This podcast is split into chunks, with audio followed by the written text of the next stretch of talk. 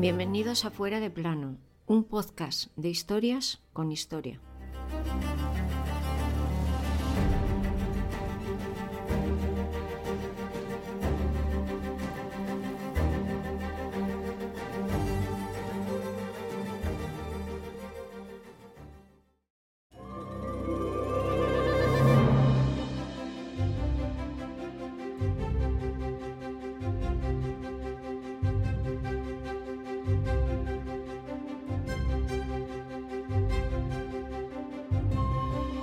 Lo haré bien. Con estas sencillas palabras, nuestra protagonista de hoy vaticinó su futuro cuando supo que la pesada y poderosa corona del Imperio Británico recaía en su infantil cabeza.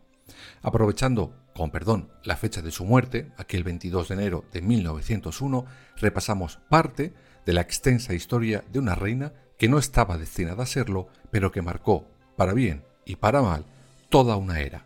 Ella fue la todopoderosa Reina Victoria de Inglaterra.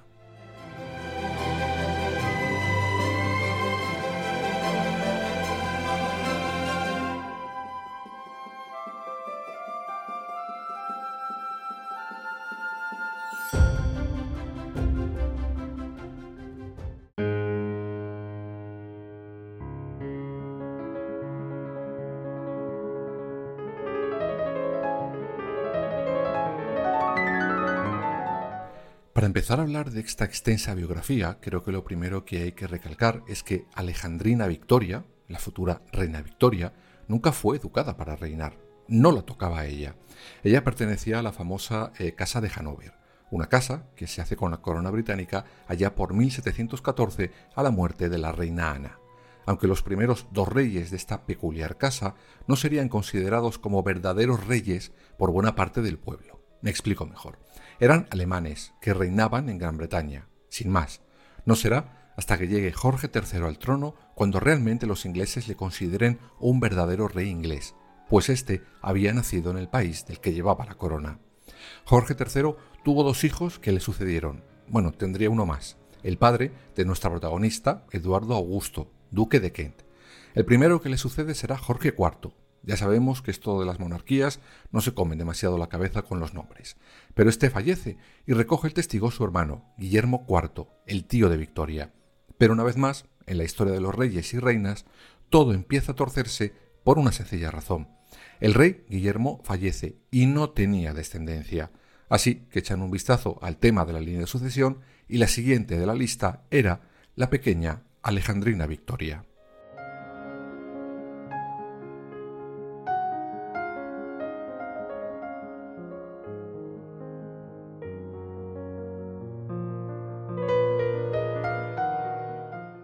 Victoria había tenido una infancia solitaria. Su padre había muerto y su madre estaba más preocupada por las intrigas de palacio que por ella. Un pilar fundamental en aquellos años era, sin duda alguna, su institutriz alemana. Pero claro, la estaban educando como una señorita de la época, no como una futura reina. Pero Victoria era muy, muy inteligente. Hablaba varios idiomas, como el francés, inglés, italiano y latín, aunque su idioma materno era el alemán. Eso sí, cuando a los 18 años le dicen, eh, Victoria, que te ponemos la corona, tuvo que eliminar, con ayuda de cámara, todo rastro de acento alemán en su inglés. Y así fue como una chica de 18 años, que estaba destinada a casarse con quien decidiera alguien, sin más, se convirtió en reina del Imperio Británico, aunque no de Hanover, pues en aquel principado estaba prohibido que una mujer gobernara siempre que hubiera un heredero varón vivo, por muy remoto que éste fuera. Y le había, otro tío de Victoria, pero que estaba por detrás de ella, en la línea de sucesión.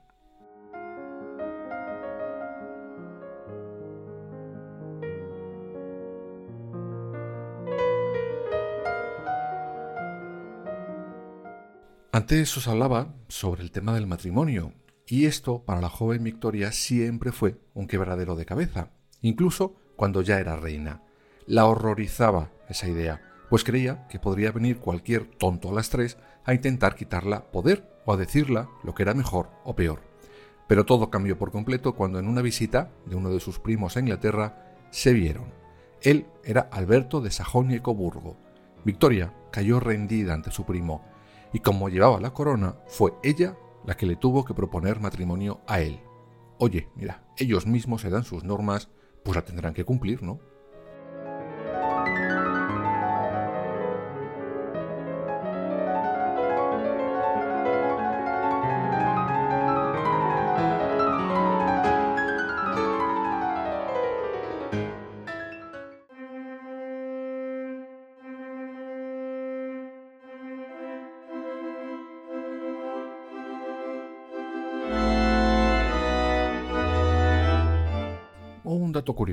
Cuando llegó el momento de celebrar el matrimonio, la reina Victoria rompió con lo establecido hasta el momento. Me explico. Hasta ese momento la tradición era celebrar el acto en una ceremonia privada. Pero oye, llegó Victoria y no sé si por fardar de marido o porque estaba pletórica, organizó un pedazo de fiestón que marcó época. Fíjate cómo sería que, por ejemplo, el pastel pesaba más de 120 kilos e hicieron falta cuatro personas para poder moverlo. Pero más allá de estas anécdotas, el matrimonio entre Victoria y Alberto le catalogan como feliz. Dicen que se complementaban muy bien. Ella era una dramas y él la solía apaciguar. Ella era mandona y el otro práctico y puritano. Si bien esto último daría para lo que más tarde pasará a la historia como la famosa moral victoriana, que en honor a la verdad debería llamarse moral albertina o algo así, pues tenía más de él de ella.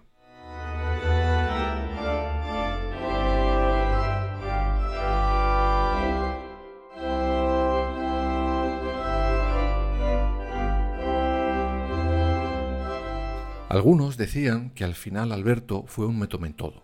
Teóricamente su función era procrear con Victoria y dar herederitos al trono. Cuantos más mejor, por si acaso.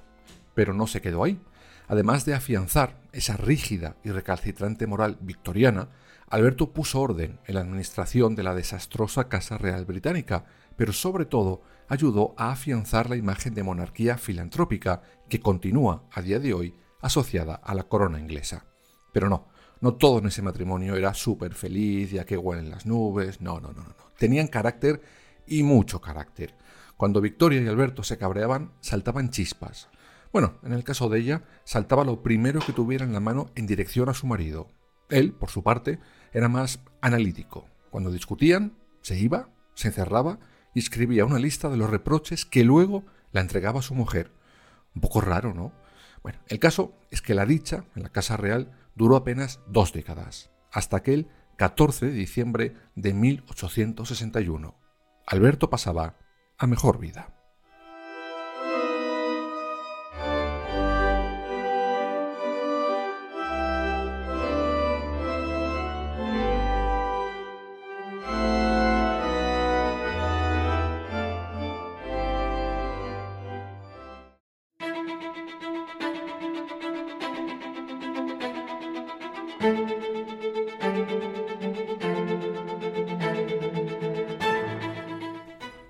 Las causas reales de ese fallecimiento pudieron ser unas fiebres que le dieron después de una visita bajo la lluvia, aunque es cierto que podría padecer cáncer de estómago o intestino. El caso es que Victoria quedó completamente destrozada. Durante el resto de su vida, la reina vistió solo y exclusivamente de negro, luto riguroso. Por ejemplo, del día del funeral del rey, la reina Victoria no pudo acudir, se encerró en sí misma, no asumió su pérdida, tanto que, por ejemplo, hizo esculpir una oreja de su marido para poder seguir acariciándola, o incluso seguía ordenando que subieran al cuarto del rey ropa limpia y agua caliente. El encierro, el encierro de la reina no fue bien visto por parte del pueblo ni del gobierno. La llamaban la viuda de Windsor. Se pasará casi una década recluida, pero volverá al trabajo. Aún así, podríais pensar que la reina podría apoyarse en su familia, ¿no? En sus hijos, por ejemplo. La pareja tuvo nueve hijos y 42 nietos, que por eso se la conoce como la abuela de Europa, pues todos ellos acaban de una manera o de otra en buena parte de las cortes del viejo continente en los siguientes años. Pues no, la reina Victoria tendría hijos, pero el instinto de madre no lo encontró a lo largo de su vida, sobre todo con su primogénito y heredero Alberto Eduardo, más conocido como Bertie.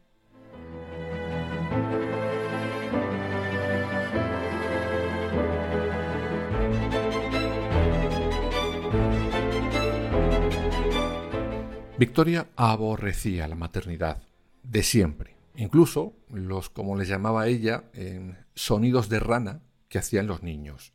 Pero como os he dicho, lo peor lo tenía con su heredero, con Bertie. No en vano le llegará a describir como un ser con un cerebro pequeño y vacío. Y mira, razón, lo que se dice razón, a nuestra protagonista de hoy creo que en eso no la faltaba. Bertie era un vividor, era un playboy, como diríamos hoy en día, y sus padres, los reyes, se lo reprochaban día sí, día también. Pero la reina le tenía especial asco, sí, sí, asco, no nos vamos a andar con paños calientes, porque le culpaba por la muerte de su esposo. ¿Pero por qué? Bueno, ¿os acordáis que antes os decía que el rey eh, eh, cogió frío en una visita con lluvia que hizo días antes de caer con esas fiebres? Pues esa visita fue a Cambridge para ver a su primogénito y echarle la bronca por algo que había hecho. Por eso su madre, la reina Victoria, culparía siempre a su hijo de la muerte de su amado esposo.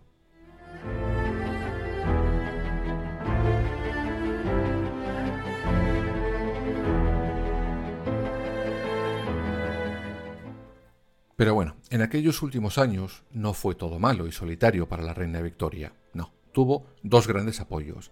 El primero fue su asistente personal, John Brown. Algunos dicen que esa relación fue de amistad pura y dura. Otros, sin embargo, aseguran que allí, bueno, hubo tomate. Tanto es así que las malas lenguas la llamaban la señora Brown. Otro de sus grandes apoyos en aquellos últimos años será un sirviente que llegó como regalo de la India, cuya historia ha dado hasta para una película, os la recomiendo. Pero su reinado, además de para todo esto, dio para mucho. Durante ese tiempo, el imperio británico brillaba, pero también tuvo sus problemas, pues a punto estuvo de perder la India, por ejemplo. Pero la retuvo y será nombrada emperatriz de la India el 1 de junio de 1877, aunque uno de sus mayores desastres fue en Sudán, donde perdió buena parte de su ejército por indecisión política y militar, a partes iguales. Pero a nivel interno, el reinado de Victoria también marcó un antes y un después. Por ejemplo, en 1851 se realiza el primer censo británico. La llegada del tren, el coche o la luz eléctrica hicieron que Gran Bretaña avanzara hacia el loco siglo XX, aunque también tuvo sus detractores. Tanto es así que sufrió a lo largo de su vida siete atentados que casi acaban con ella.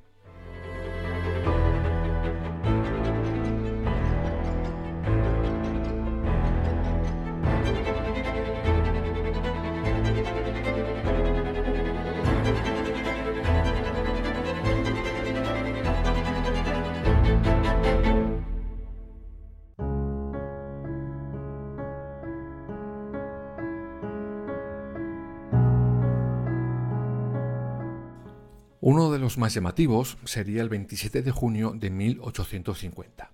Esa noche iba con tres de sus hijos en carruaje a visitar a un tío enfermo en su mansión de Piccadilly. Fuera, como entenderéis, había muchos londinenses esperándola para decirla guapa y esas cosas. Todos menos uno.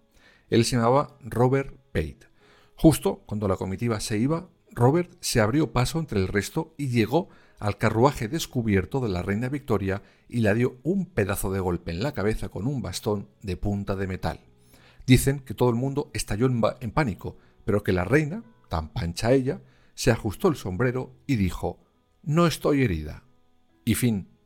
Este sería el quinto intento de atentar contra ella, y según dicen los historiadores de la época, ella siempre se mostró fría y calmada ante todos ellos. Me hubiera gustado a mí verla al llegar a palacio y quedarse sola. Quizás la procesión iría por dentro.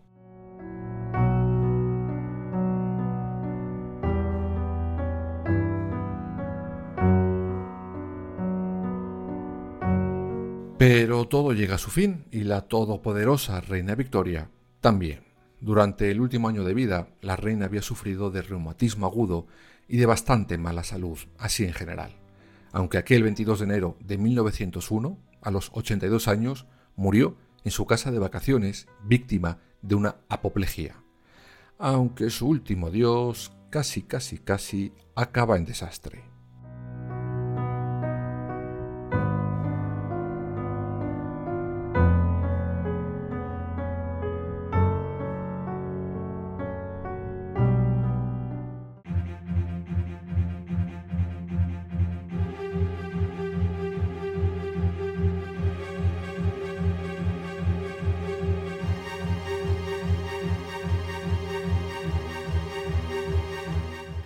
Todo surge porque en la corte nadie sabía qué se tenía que hacer con el cadáver de la reina, cómo se procedía, qué protocolo se seguía.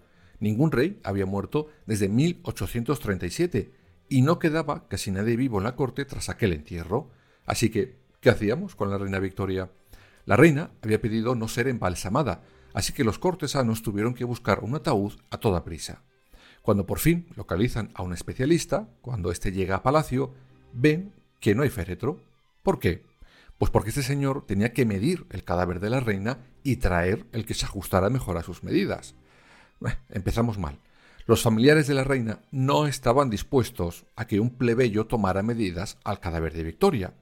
Por otro lado, había tortas entre el chambelán de la reina y el duque de Norfolk para ver quién organizaba los funerales. Al final ganó este último, y el chambelán se largó sin prestar más ayuda.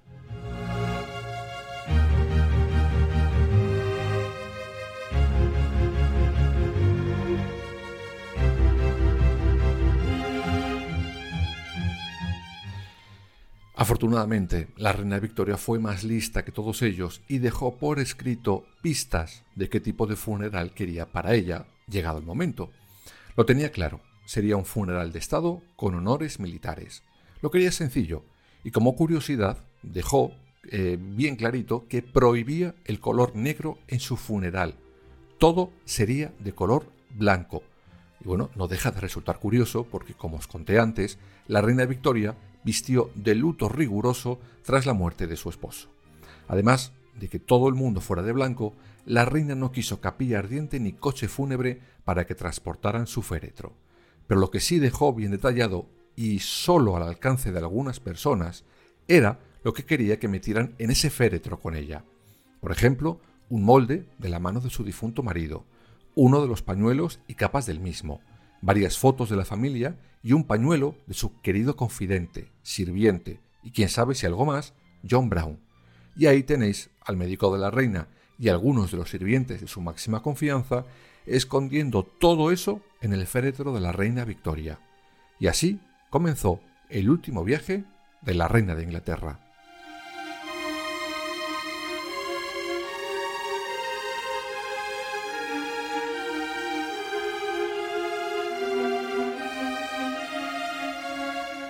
Primero en barco, luego sobre un carruaje de artillería pesada tirado por caballos, blancos, claro está, y por último un breve viaje en tren dirección a Windsor. Pero cuando llegó, de nuevo, el funeral a punto estuvo de irse al traste. Era ya 2 de febrero y hacía un frío que pelaba.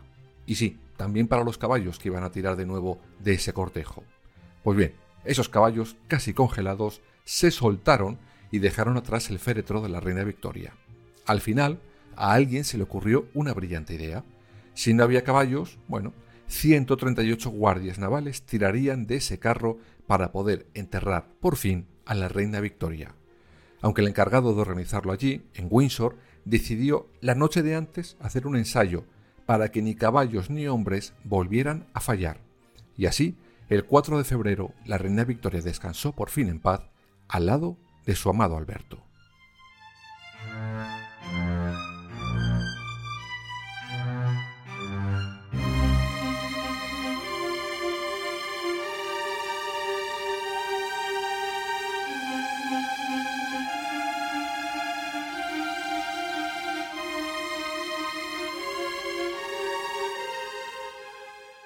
Este ha sido un breve viaje por la vida de una de las reinas más importantes de la historia, un reinado que volverá seguro afuera de plano.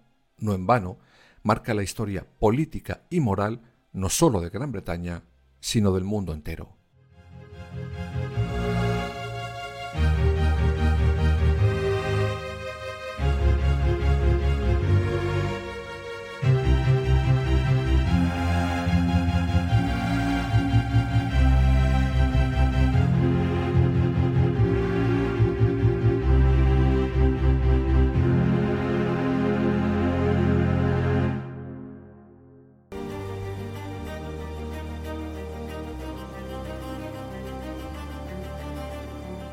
Escúchanos en las principales plataformas digitales y ahora también en nuestra página web www.fueradeplanopodcast.es y síguenos en todas las redes sociales Twitter, Instagram, Facebook y Threads.